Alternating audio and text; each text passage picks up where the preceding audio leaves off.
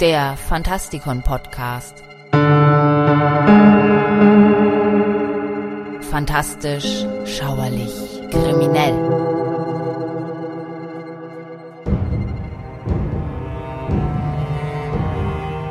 Laura Purcells Roman Die stillen Gefährten erschien am 10. Februar 2021 im Fester Verlag.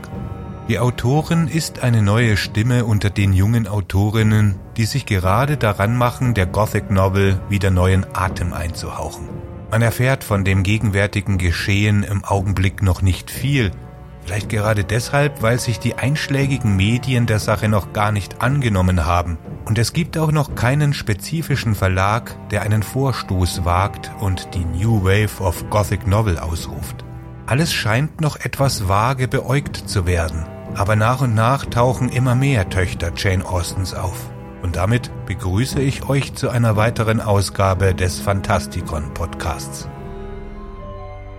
Laura Purcell ist eine dieser Anhängerinnen Jane Austens. Dazu muss allerdings gesagt werden, dass es jene gibt, die Jane Austen nur von den höflichen Komödienadaptionen im TV kennen, dadurch aber gerne ausblenden, dass es durchaus eine Seite an Austen gibt, die der Gothic Novel zugerechnet werden kann. Da scheint es fast schon selbstverständlich, dass moderne Autorinnen, die eine düstere Thematik bedienen, hier neben Daphne du Maurier ihren Markstein finden. Namentlich Northanger Abbey das exemplarisch für die schiere Bandbreite der Schauerliteratur steht. Sie kann eine Satire mit Happy End sein, ein Abenteuer, das der Weird Fiction nahe steht, oder einfach nur Horror. Wenn wir das Wort Gothic auf Literatur anwenden, beschreiben wir häufig eine Atmosphäre, etwas Unbehagliches, das unsere Grenzen der Wahrnehmung verwischt. Die Autoren sind dabei immer erfinderischer geworden. Die klassischen Tropen, etwa eine Heldin, die im Nachthemd über neblige Felder rennt, sind längst nicht mehr notwendig, um das Prädikat der Gothic Novel aufrecht zu erhalten. Es ist eine neue Riege von vornehmlich Autorinnen, die ihr Werk jetzt neben das von Susan Hill, Sarah Waters, Diane Zetterfield und anderen stellt und dem Genre neues Leben einhaucht. Ihre Arbeit fordert die Wahrnehmung der Leser heraus und lässt sie im Unklaren darüber, was sie glauben sollen. Eine Erzählung, die mit der Idee der Welt jenseits dessen, was wir sehen können, kokettiert, erhöht dann auch die Wahrscheinlichkeit, dass wir es mit einer modernen Gothic Novel zu tun haben. Die besten Schauergeschichten kommen meist ohne eine der obligatorischen Monster aus. Eine perfekte Handhabung von Mythen, Legenden und klassischen Motiven stampft ohnehin jeden Zombie oder Werwolf ein. Das liegt vor allem daran, dass wir Monster zwar interessant finden können, aber wissen, dass die Wahrscheinlichkeit, einem zu begegnen, eher gegen Null tendiert. Anders verhält es sich mit den jenseitigen Welten, mit einer destabilen und unsicheren Realität. Eine Geschichte, in der verhexte Holzfiguren eine Rolle spielen, hat also ein ganz anderes Gewicht. Purcell gelingt es, ein Gefühl durchdringender Angst heraufzubeschwören, indem sie auf tiefenpsychologisch wirksame Artefakte setzt. Dabei scheint die Prämisse des Romans gar nicht so vielversprechend zu sein. Wir schreiben das Jahr 1865 im viktorianischen England.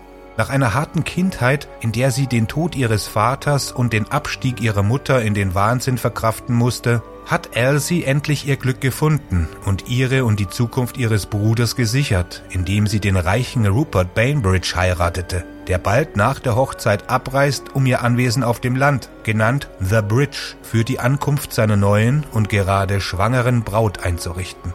Nur wenige Wochen nach der Hochzeit kommt es jedoch zu einer Tragödie, als Rupert kurz nach seiner Ankunft auf The Bridge unter mysteriösen Umständen plötzlich stirbt. Die trauernde, verzweifelte Elsie trifft bald darauf selbst dort ein und muss schnell feststellen, dass die Dienerschaft sie von Anfang an nicht leiden kann und die Dorfbewohner The Bridge gleichermaßen hassen und fürchten.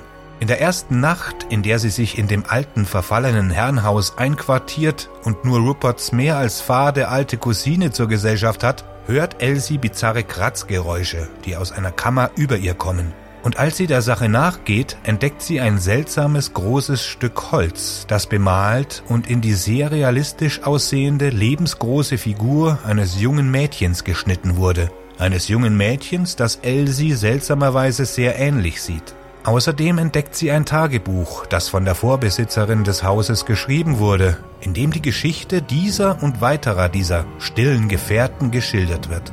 Dieser stille Gefährte wird schließlich als Verzierung am Fenster im Erdgeschoss neben dem Eingang des Hauses platziert, aber im Laufe der Zeit erkennt Elsie, dass seltsame Dinge passieren.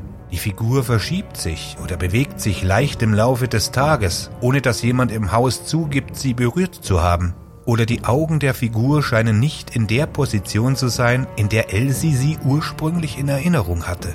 Als immer mehr stille Gefährten im Haus auftauchen und einige der Figuren ein geradezu unheimliches Aussehen annehmen, wird Elsie klar, dass sie und ihr Baby in Gefahr sind und dass das, was in der Nacht rumort, in Wirklichkeit Holz sein könnte, das über den Boden schabt und hinter ihr her ist. Der Roman wechselt nun zwischen den Ereignissen von 1865 und 1635, um eine haarsträubende Geschichte zu offenbaren, hat aber noch einen dritten Erzählstrang, mit dem das Buch in einer Irrenanstalt kurz nach den Ereignissen in The Bridge beginnt. Dort erfahren wir, dass eine schrecklich zugerichtete Elsie auf ihren Prozess wartet, um entweder weggesperrt oder wegen Mordes gehängt zu werden. Es ist gerade jener Erzählstrang, der das wirklich eiskalte Ende beinhaltet und die vorher offenbarte Geschichte noch einmal in einem anderen Licht erscheinen lässt. Laura Purcell präsentiert in ihrem Debüt eine einzigartige Geistergeschichte mit allem, was dazugehört, einer unheimlichen Atmosphäre und einem zerfallenden Anwesen.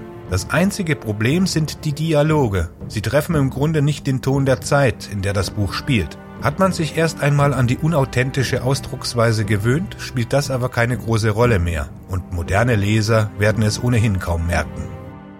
Das war's für diesmal. Mein Name ist Michael Percampus und ich hoffe, wir hören uns demnächst wieder. Gehabt euch wohl.